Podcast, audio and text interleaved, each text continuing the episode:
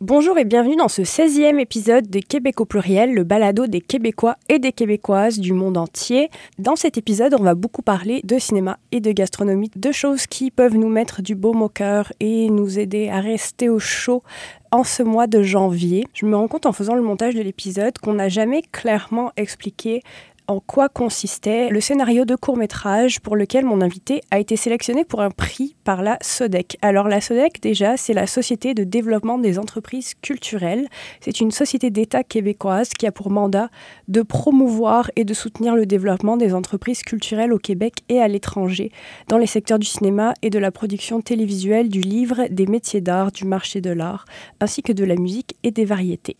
Et donc l'histoire du court métrage de mon invité, elle porte sur un petit garçon de 6 ans qui en est à sa première journée d'école dans un nouveau pays. Malgré cet environnement étranger, il tente de tisser des liens d'amitié avec ses camarades et ça le motive à tenter d'apprivoiser cette nouvelle vie.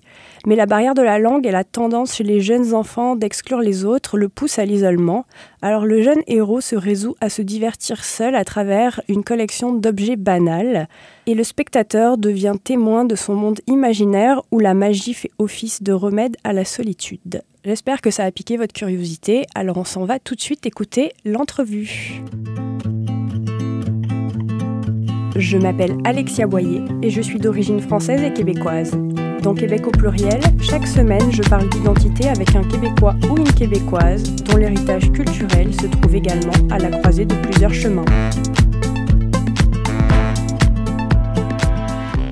Salut Johan. Salut, salut, ça va bien? Ça va bien toi? Ça va bien, ça va bien. Merci beaucoup d'être avec moi aujourd'hui à CISM, de revenir à l'Université de Montréal en fait, parce qu'on va en parler, mais tu es un diplômé de l'Université de Montréal.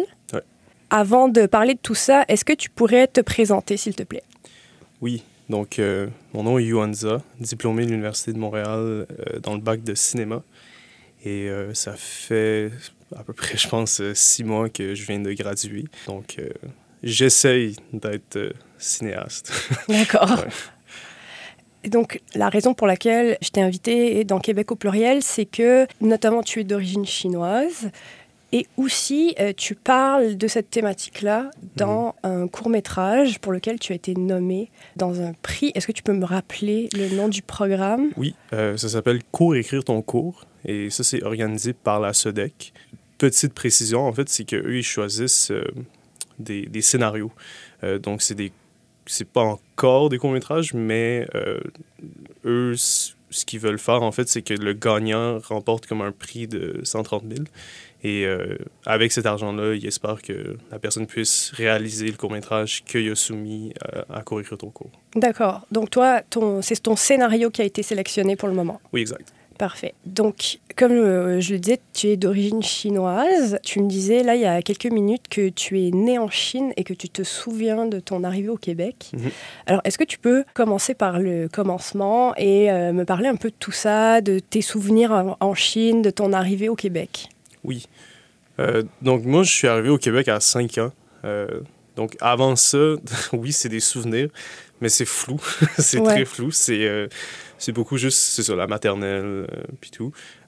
Mais on dirait que quand j'en parle aux gens, on dirait que je réalise que mes mémoires, mes souvenirs sur euh, mon enfance ont comme quasiment commencé une fois que je suis arrivé au Québec. Peut-être c'est le fait que c'est tellement un changement comme impactant ou euh, quelque chose comme ça. Donc, euh, euh, arrivé à 5 ans, j'ai commencé l'école directement. puis ça a été quand même difficile euh, niveau la langue parce que j'ai juste été comme un peu là-dedans. euh, je parlais juste mandarin dans une classe d'accueil au Québec. Puis justement, c'est un peu ça que j'en parle dans mon histoire, dans le scénario que j'ai soumis à co-écrire ton cours.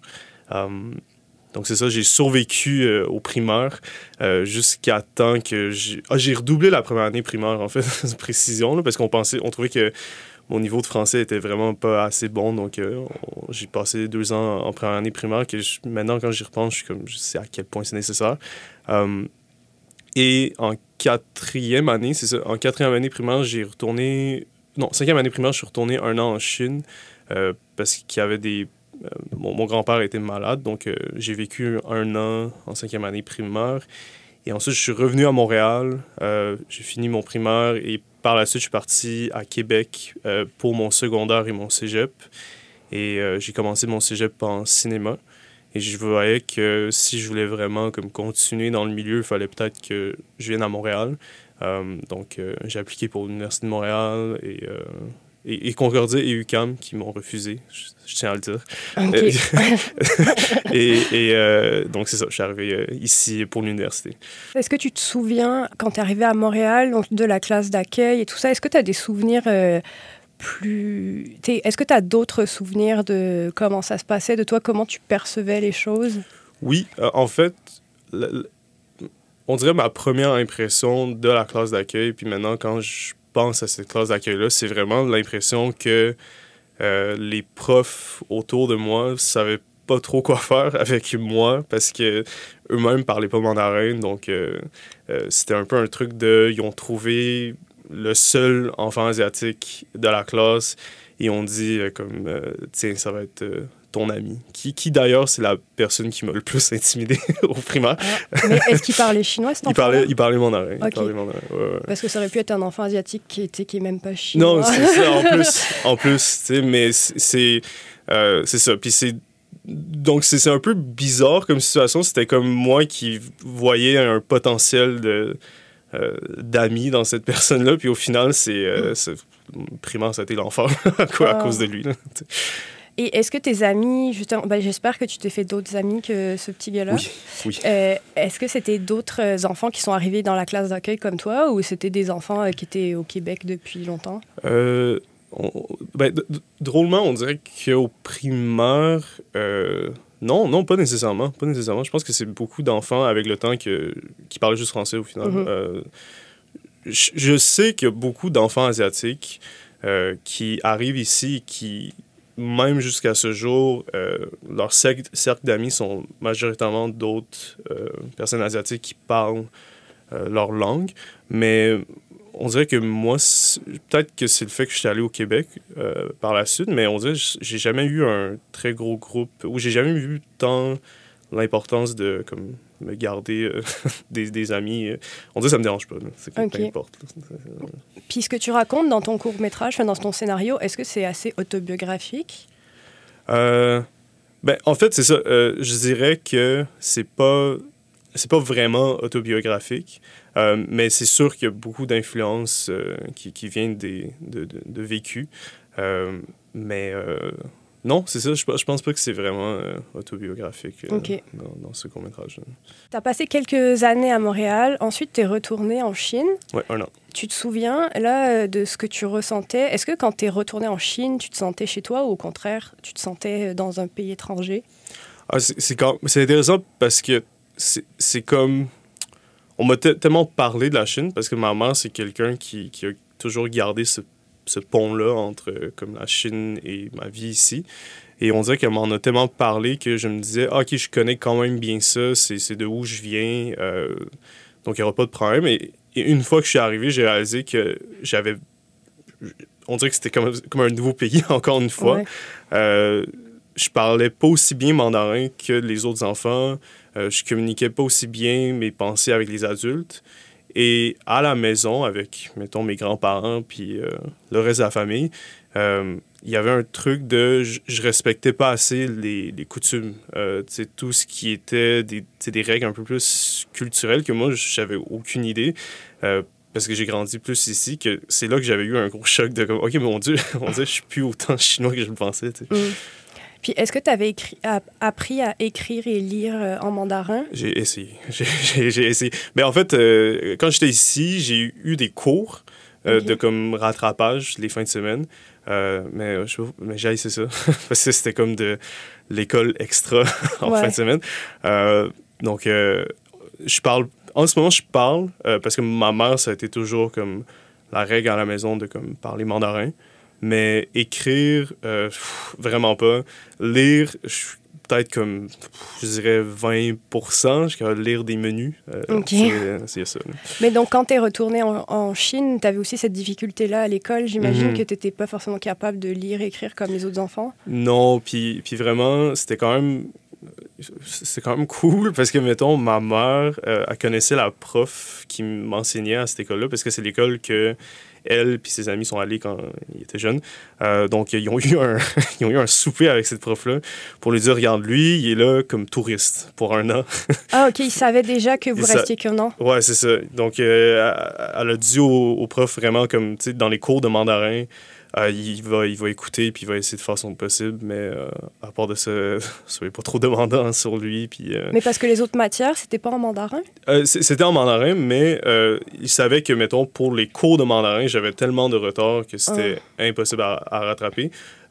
mais, mais mais drôlement, comme mathématiques, puis tout ça, ça a, quand même, ça a quand même bien été, même si c'est beaucoup plus dur. Euh, ils sont beaucoup plus avancés quand, comparé à, mettons, euh, l'éducation ici, en, termes de comme, euh, de notions. Eux, ils étaient rendus en algèbre, au, primaire, en tout cas. Et donc après, vous êtes revenu au Québec, à Montréal tout de suite, ou à Québec? À Montréal. À Montréal. Mais il y avait déjà comme, des plans d'aller à, à, Québec. OK. Et donc, ensuite, quand tu étais au secondaire, vous êtes parti à Québec? Mhm. Là, pour toi, c'était encore un changement. Euh, tu as dû encore te réadapter, j'imagine. Mhm, mhm. Et comment tu t'es senti quand tu es arrivé à Québec, qui aussi est une ville où il y a pas mal moins, euh, c'est pas mal moins multiculturel que Montréal? C'est vrai, c'est vrai. Surtout que quand je dis Québec, en vrai, je veux dire Lévis. OK. ouais. Ah, c'est où à peu près? Ou... non, oui, ben, avec le troisième lien, il faut dire qu'on entend parler assez souvent. c'est vrai, c'est vrai. Euh, mais c'est ça, parce que ma mère, quand, quand, on était à Montréal, avant de partir, elle me disait oh, on va aller à Québec. Euh, puis moi, j'étais très contre ça parce que ma vie était ici. Euh, ma, ma, vie, euh, qui, inclut comme deux amis, était ici. Puis j'étais comme non, faut pas que je les perde. puis, fait que je voulais pas y aller, mais une fois que je suis arrivé, je suis comme, on est où? puis elle me dit, on est à Lévis. fait qu'elle m'a menti là-dessus. mais non, c'est ça, parce que vraiment, comme à Québec, la différence entre Lévis et la ville de Québec, c'est vraiment le fait que à Lévis, il n'y a pas d'immigrants, ah euh, quasiment pas. Euh, comme l'école où je suis allé, euh, où, où j'ai rencontré comme un, de mes meilleurs amis, c'est une école où moi et lui, on était les seuls immigrants quasiment à ah. travers toute notre secondaire, quasiment. Est-ce que tu penses que c'est ça qui vous a rapproché? Je pense que oui. Ouais. je pense que oui moi et cet ami-là, je pense qu'on s'est quand même connecté, euh, c'est ça, parce que je crois que les, les deux, on était immigrants. Euh, il, y avait, il y avait quelque chose là-dedans, je pense. Lui est de quelle origine? Ukrainien. Ukrainien. Donc rien à voir, en fait, quand même avec la Chine. rien à voir avec la Chine, rien à voir avec la Chine. Euh, mais je sais pas, on dirait que quand j'allais chez lui, il y avait comme une aisance dans comment son milieu familial était, que, qui, que je trouvais qu'il se rapprochait quand même bien de comment moi je voyais les familles chinoises, euh, puis comment nous, c'était chez nous aussi. Il y a une chose qu'un de mes invités disait, c'est Michael Nguyen, lui, euh, il est né en Belgique de parents vietnamiens et est venu au Québec quand il était enfant. Et il disait les familles qui ont fui la guerre, notamment, dans son cas c'est ça, ou qui ont immigré pour des raisons de, conditions de vie, ils ont tous en commun aussi euh, certaines valeurs, notamment celle de travailler fort pour pouvoir s'en sortir. Et ils disaient ça, c'est quelque chose qui les rassemble tous, quelles que soient leurs origines, mmh, mmh. parce qu'ils sont venus pour les mêmes raisons. Mmh. Est-ce que tu penses que là, c'était le cas aussi? Je pense que oui. Je pense que oui. Je pense que beaucoup cette idée-là que moi et lui, on aime bien dire qu'on les deux, on est quand même pauvres. Euh, puis que comparé, mettons, nos, nos, nos amis d'école qui avaient tous un, chalet à quelque part euh, de, plus loin, on se disait, oh my god, ça c'est une réalité que nous on connaît pas, mais euh, ta réalité et la mienne, on, la connaît quand même bien. Donc, euh, ouais, non, je suis d'accord avec, ouais, avec ça. Au niveau, toi, de comment tu te sens, j'imagine que quand tu es arrivé au Québec, ben, tu étais déjà très jeune, mais tu devais te sentir plutôt chinois. Mhm. Comment ça a évolué au fur et à mesure Parce que tu disais quand tu étais retourné en Chine, tu te rendais compte que finalement, tu étais peut-être devenu plus québécois que ce que tu pensais. Et comment ça a évolué au fil du temps et comment tu te sens maintenant? Euh, C'est sûr qu'au primaire, je pense que j'avais l'impression que j'étais. C'est sûr que j'avais l'impression que j'étais beaucoup plus chinois que vraiment québécois ou canadien. Euh, et comme tu l'as dit, en fait, quand je suis retourné en Chine, c'est là que j'ai réalisé que je suis pas autant chinois que je le pensais. Euh, puis en plus, la réaction des gens euh, que, face à mon arrivée, c'était Ah, ok, t'es Canadien. Euh, mm. C'était plus autant comme Oh mon Dieu, bienvenue à la maison. C'est comme Ah non, ok, c'était. visiteur pendant un an, qui, que, je, je l'étais, mais aussi en même temps, c'est comme ça qu'on me faisait sentir. Euh, mais je te dirais qu'aujourd'hui, je, je sais pas trop. Ah aujourd'hui, je sais pas trop. C'est une question que je trouve quand même complexe. Euh, c'est quoi une identité? à quel point est-ce que on, on, appartient à quelque chose? Ça, c'est pour moi de quand même très complexe. Euh, je dirais qu'en ce moment, culturellement, j'ai l'impression que euh, mon cœur est avec l'Asie, avec la Chine. Euh, je, pense que pour moi, il y, a, de quoi de très romantique avec cette idée-là de, de la culture chinoise, puis de plein de valeurs qu'on qu'on a. mais encore là, j'ai tellement l'impression qu'il me manque de capacité de, de, lecture en mandarin. Il me manque tellement d'études euh, sur, sur, la littérature chinoise ou, peu importe, pour vraiment me dire comme quelqu'un qui, qui, euh, qui, appartient à ça. Euh, et en même temps, on dirait que juste m'entendre parler comme ça, je me dis, il y a une part de moi qui doit être québécois. Vraiment? à un certain niveau. ouais, c'est compliqué. C'est compliqué, ouais. Et quand tu parles des valeurs, par exemple, dont tu te sens proche, mm-hmm. est-ce que tu serais capable de les décrire? Ben, rapidement, comme ça, on dirait qu'il y a quelque chose euh, qu'on a, qu'on a, été beaucoup enseigné, les, les enfants chinois, c'est de comme. Euh, c'est le classique euh, respect your elders, mais tu de comme respecter la vieille génération. Et on dirait que c'est encore présent dans, ma manière de, de, penser, de vraiment me dire que je dois tout un peu à ma mère. et peu importe ce qu'elle fait, je peux, je peux ne pas être d'accord avec ce qu'elle fait, mais ultimement, il faut que je respecte cette personne-là.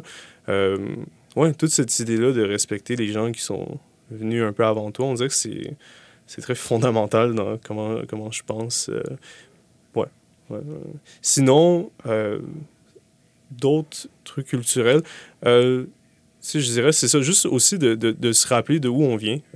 on dirait que mes, mes grands-parents me disaient souvent comme faut que tu, tu, viennes de tes racines. Euh, mm. Puis je sais pas trop comment le. Je sais pas trop comment le réfléchir, ça, comme c'est pourquoi est-ce qu'on doit le faire, mais on dirait comme il y a une part de moi qui se dit genre ouais non c'est évident il faut euh, se rappeler de notre culture, se souvenir de où on vient puis de, de respecter ça. Et est-ce que tu retournes en Chine de temps en temps? J'aimerais, j'aimerais. Mais euh, la dernière fois que je suis retourné, c'est en 2018. Donc, euh, avant la pandémie. Hmm. Et une fois que la pandémie est arrivée, je suis pas retourné. Euh, et maintenant, les billets d'avion coûtent tellement trop cher que. Ah, ça a beaucoup augmenté? Ça a beaucoup augmenté. Quand je suis retourné, ça coûtait 800. Maintenant, ça coûte, je pense, 2000, 2500. Ah ouais. ouais, non. Donc.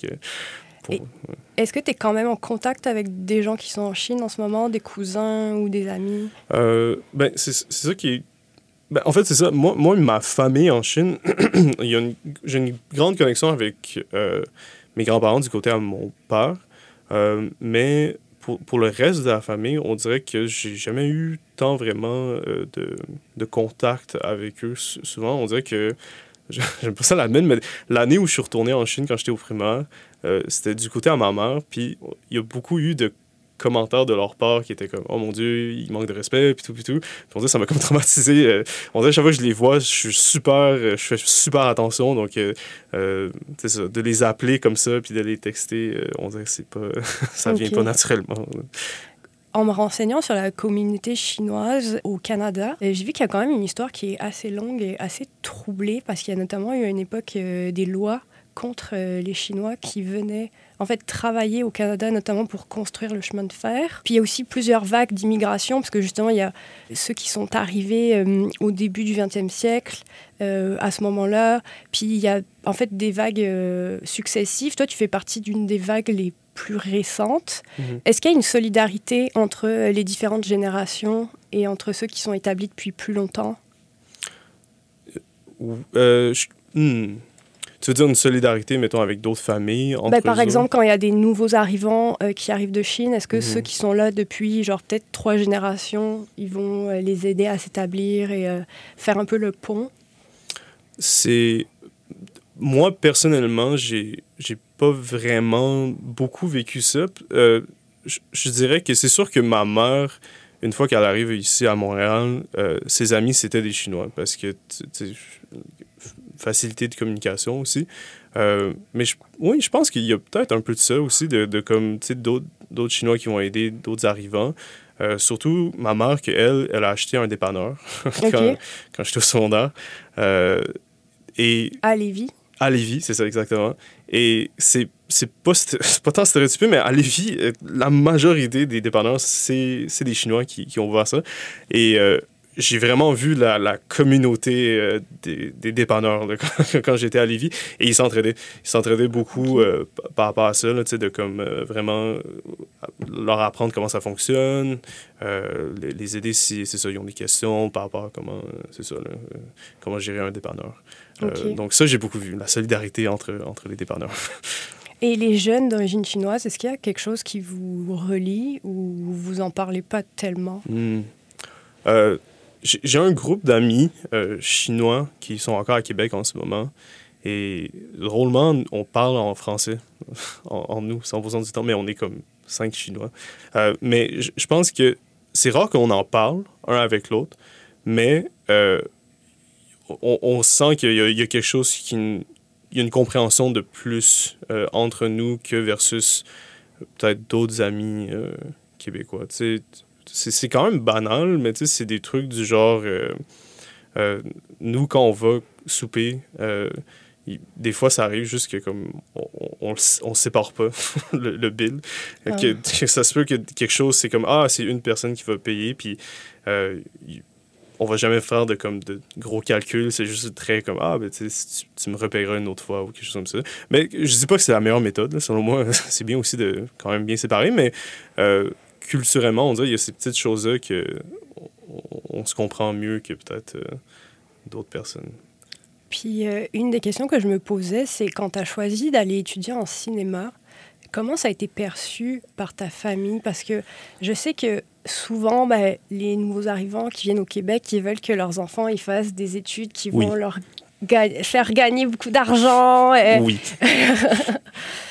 Euh, ben, ma mère est un peu bizarre comme personne. Euh, moi, chaque fois que les gens me posent cette question, je dis Ouais, ben, ma mère est fuckée. elle, est bouddhiste, elle. Euh, et je trouve que c'est une grande partie de elle, sa philosophie, c'est de se dire comme. peu importe ton emploi, c'est pas, pas ça le plus important dans la vie. Là. Comme selon elle, oui, il y a une base de. Il faut quand même que tu puisses survivre parce que c'est c'est pas vrai que c'est pas vrai l'idée que l'argent fait pas le bonheur, tu as quand même besoin d'un minimum. Euh, mais ça a été d'accepter que. elle, m'a toujours dit que tes cinq premières années, euh, tu vas être pauvre. quand, si tu étudies en cinéma, tes cinq premières années, tu vas être pauvre. Euh, et que ça va venir éventuellement. Puis, même si, si, potentiellement ça se peut que ça soit pas vrai, j'aime cette idée-là qu'elle accepte peu importe comment ça va arriver, parce que c'est ma passion, c'est ce que j'ai envie de faire. Euh, mais c'est sûr que c'est très différent des autres parents asiatiques que j'ai vu beaucoup de parents asiatiques mettre euh, beaucoup, beaucoup de pression sur leurs enfants de comme étudier une matière qu'ils n'aiment aucunement. Là, Puis. Puis performer énormément. Ouais, performer énormément. Mais maintenant, on dirait mon, mon opinion par rapport à ça a quand même changé dans le sens que un certain niveau, je comprends. Parce qu'ils sont encore dans cette mindset-là de. Je sais pas si on t'en a déjà parlé, mais en Chine, il y a des, il y a des C'est genre euh, un, examen national qu'ils font à la fin de leur secondaire. Que ça, ça dicte ta vie. ça, c'est, ça, ça, en fait, avec ce point-là que tu as à ce gros examen-là, euh, tu peux appliquer à plusieurs universités en Chine. Et dépendamment de l'université, tu sors de là en étant une personne de, classe moyenne ou de classe plus supérieure. OK, donc tu as un score à la fin de cet examen-là et c'est ça qui fait que tu peux aller dans telle ou telle université. Exact. Et j'imagine aussi aller dans telle ou telle euh, filière. Ouais, ouais, ouais, Et dans le fond, si tu veux devenir euh, un, grand ingénieur, il faut que tu aies un super beau score. Euh. Oui, oui, OK. oui. Et tu compétitionnes avec tout le monde autour de toi. L'intégralité du pays. Oui, l'intégration. Oui, oui, Et, et, chaque, chaque Chinois euh, qui, qui, ont vécu ça euh, se souvient exactement de son score et c'est tout le temps un sujet de conversation de Ah, toi, t'as eu combien? À, cet ah, examen-là? Oui, oui. Euh, mais c'est ça, tu sais, pour en revenir, je pense que je, je, blâme pas vraiment cette génération-là qui sont arrivés, puis qui ont encore peut-être cette mentalité-là de se dire Ah non, tu sais, faut euh, viser plus haut pour euh, bien vivre, parce qu'ils ont eux-mêmes été élevés dans, dans cette pression-là, tu sais. Euh, fait que moi, je dirais comme c'est ça, comme beaucoup de gens qui, qui disent Ah, tu sais, c'est les parents qui poussent leurs enfants, puis tout, à, à vraiment comme faire un domaine. Moi, je, on sait, j'ai l'empathie un peu pour les parents aussi qui sont. Mm.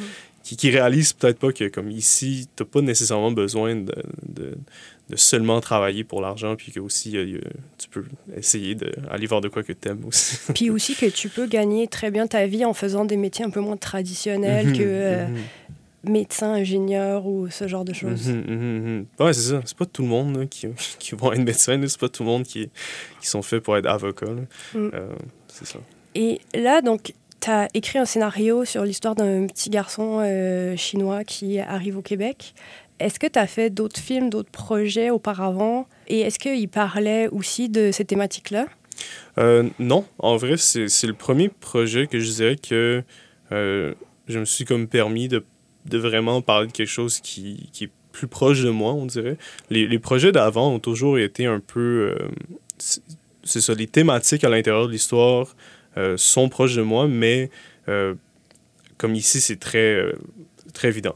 très évident que ça, se rapporte un peu à ma vie.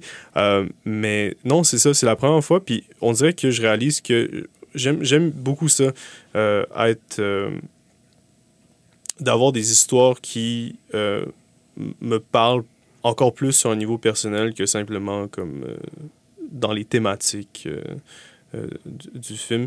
Mais c'est difficile, on dirait, pour moi, parce que avant ça, dans le domaine de, du cinéma, surtout au cégep et à l'université, dans les films étudiants, on dirait qu'il y, y, a un gros comme dédain pour les, les films qu'on appelle des films de thérapie.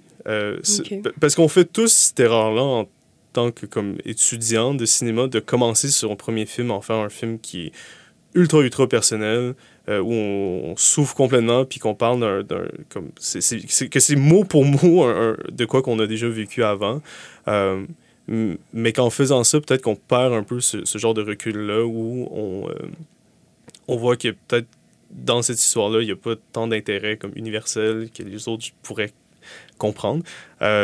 Donc moi, ça a toujours été un peu bizarre de me dire, genre, ah, OK, je vais faire un film sur des immigrants parce que j'avais peur peut-être un peu de cette, cette accusation-là. On dirait j'avais peur de peut-être tomber dans ça. Mais on dirait une fois que je l'ai fait cette fois-ci, je réalise que tu peux avoir du recul pareil. Tu peux quand même euh, apporter de, de, de, des éléments originaux qui, qui c'est que c'est pas exactement non plus une réplique de ta vie, mais en même temps, euh, que c'est bien d'avoir aussi euh, des influences qui viennent du vécu. Je pense que les deux peuvent exister en même temps. Puis ça m'a. Ouais, avec ce projet-là, c'est ça. Je pense que ça m'a permis de euh, accepter que ça, ces, deux éléments-là peuvent euh, exister.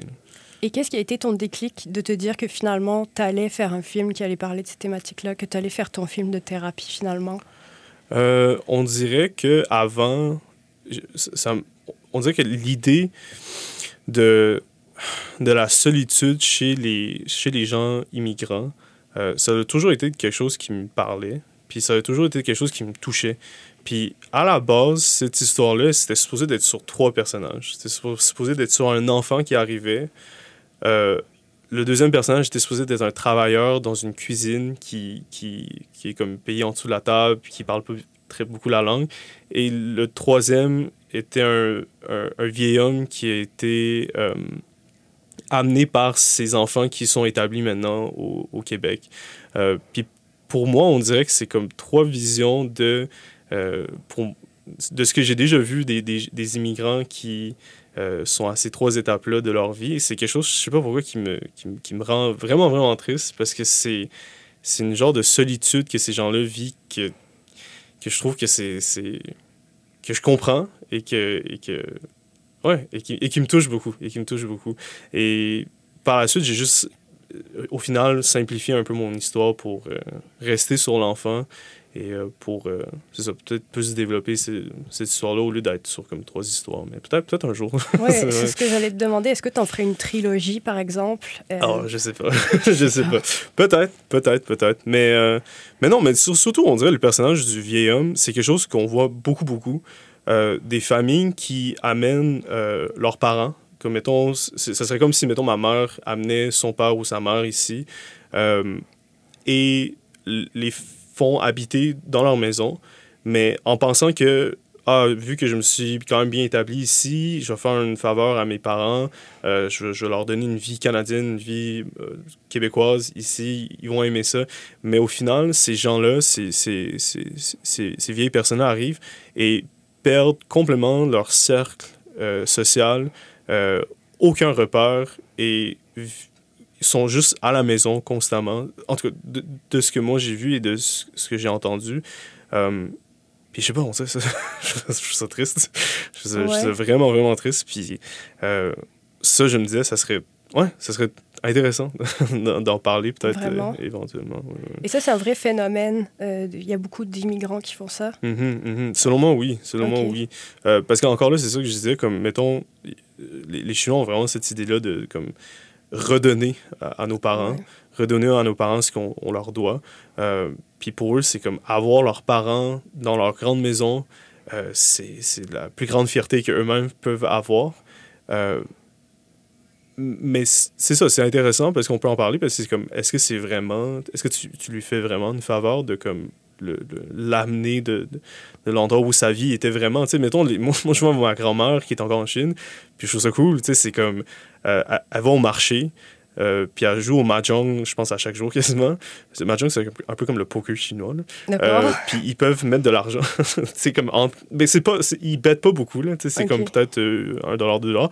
Et souvent elle est tellement bonne au mahjong qu'elle est capable de faire son argent d'épicerie avec ça puis euh, elle a des amis de ce jeu-là, je vois mon grand-père qui qui fait des promenades dans, dans les montagnes qui sont juste à côté, de en arrière de chez eux, puis euh, joue au poker avec des ouvriers qui, qui, qui rencontrent. Puis on dirait que je suis genre, je, je préfère qu'eux y aillent cette vie-là en Chine, qui est vraiment de venir ici et de pas parler français, puis de comme pas pouvoir communiquer avec personne. Sur- surtout, surtout à Québec. Ici, peut-être Montréal, c'est un peu moins pire, là. Mm. mais je voyais ça à Québec, puis je me disais, oh mon Dieu, c'est horrible.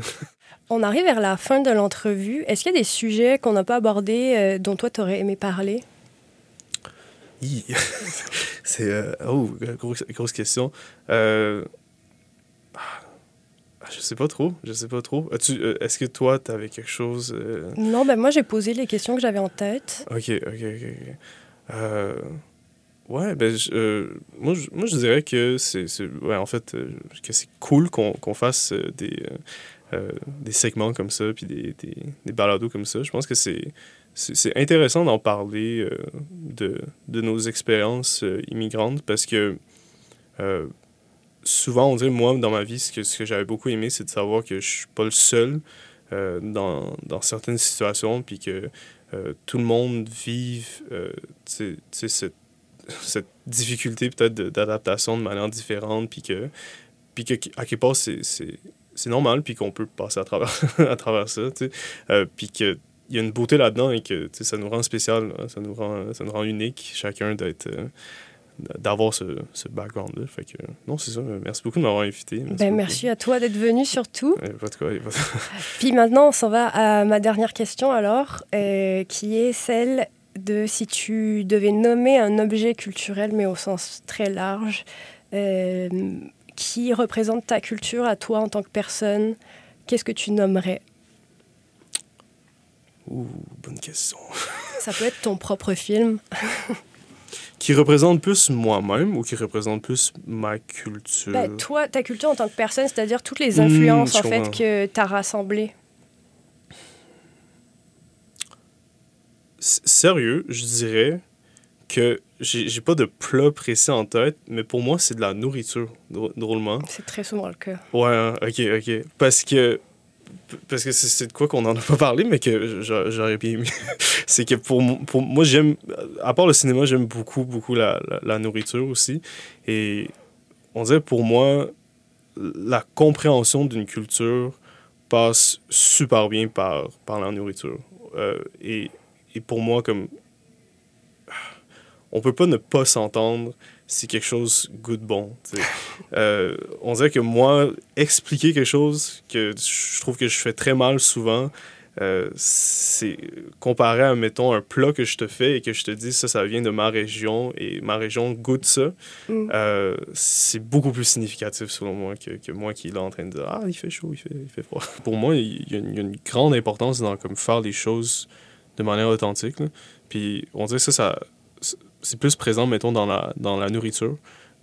Pour moi, il y a comme une super grande importance de avoir les bons ingrédients, puis de pas juste faire ça parce que euh, on, dit qu'on le fait. En fait, ce que je veux dire, c'est que il y a beaucoup de recettes, euh, soi-disant, mettons, chinoises, euh, le, le, le, genre de American Chinese, tout ça, que ça me dérange pas que ça, ça existe. Ça me dérange pas que le général Tao, ça existe. Ça me dérange pas que toutes ces choses existent. Ça existe pas en Chine? Mais ça existe pas. mais ça existe pas en Chine, tu sais. Puis je pense que le problème, c'est qu'on qu'on le vende comme de la nourriture chinoise. C'est pas tant le problème que ce plat-là est vendu, mais c'est plus le fait qu'on on, le package comme si c'était vraiment de quelque chose d'authentique, alors que, que ça l'a jamais été. Euh, parce que pour moi, on dirait que la nourriture, c'est pas seulement quelque chose qui est utilisé pour se nourrir, mais aussi c'est quelque chose qu'on fait puis qu'on cuisine de, de, la manière authentique pour préserver un peu euh, les, les, souvenirs qu'on a de, de, comment on vivait avant. Euh, puis je trouve que c'est vraiment, on dirait ici, il y a des familles québécoises qui aiment beaucoup faire des nouilles chinoises, puis, puis on dirait, pour moi, euh, si, on enlève, on enlevait le terme des nouilles chinoises, je sais pas, c'est peut-être un rêve, mais si on enlevait le terme des nouilles chinoises, peut-être que ça les aiderait à se dire, genre, OK, mais si ça, c'est pas chinois, qu'est-ce qu'est-ce qu'il y a de plus? Qu'est-ce qu'on peut essayer de plus au lieu de se rester dans comme ce qui ce qui est acceptable puis qu'on essaie de vendre comme, comme chinois, tu sais. Euh, ok, tu veux dire que comme c'est brandé nouilles chinoises, eux, ils vont essayer de répliquer des plats chinois, mais qui sont pas vraiment chinois. Ben, c'est qu'ils vont se dire, genre, ça, c'est des, des plats chinois, puis, puis that's it. Ça, c'est des plats...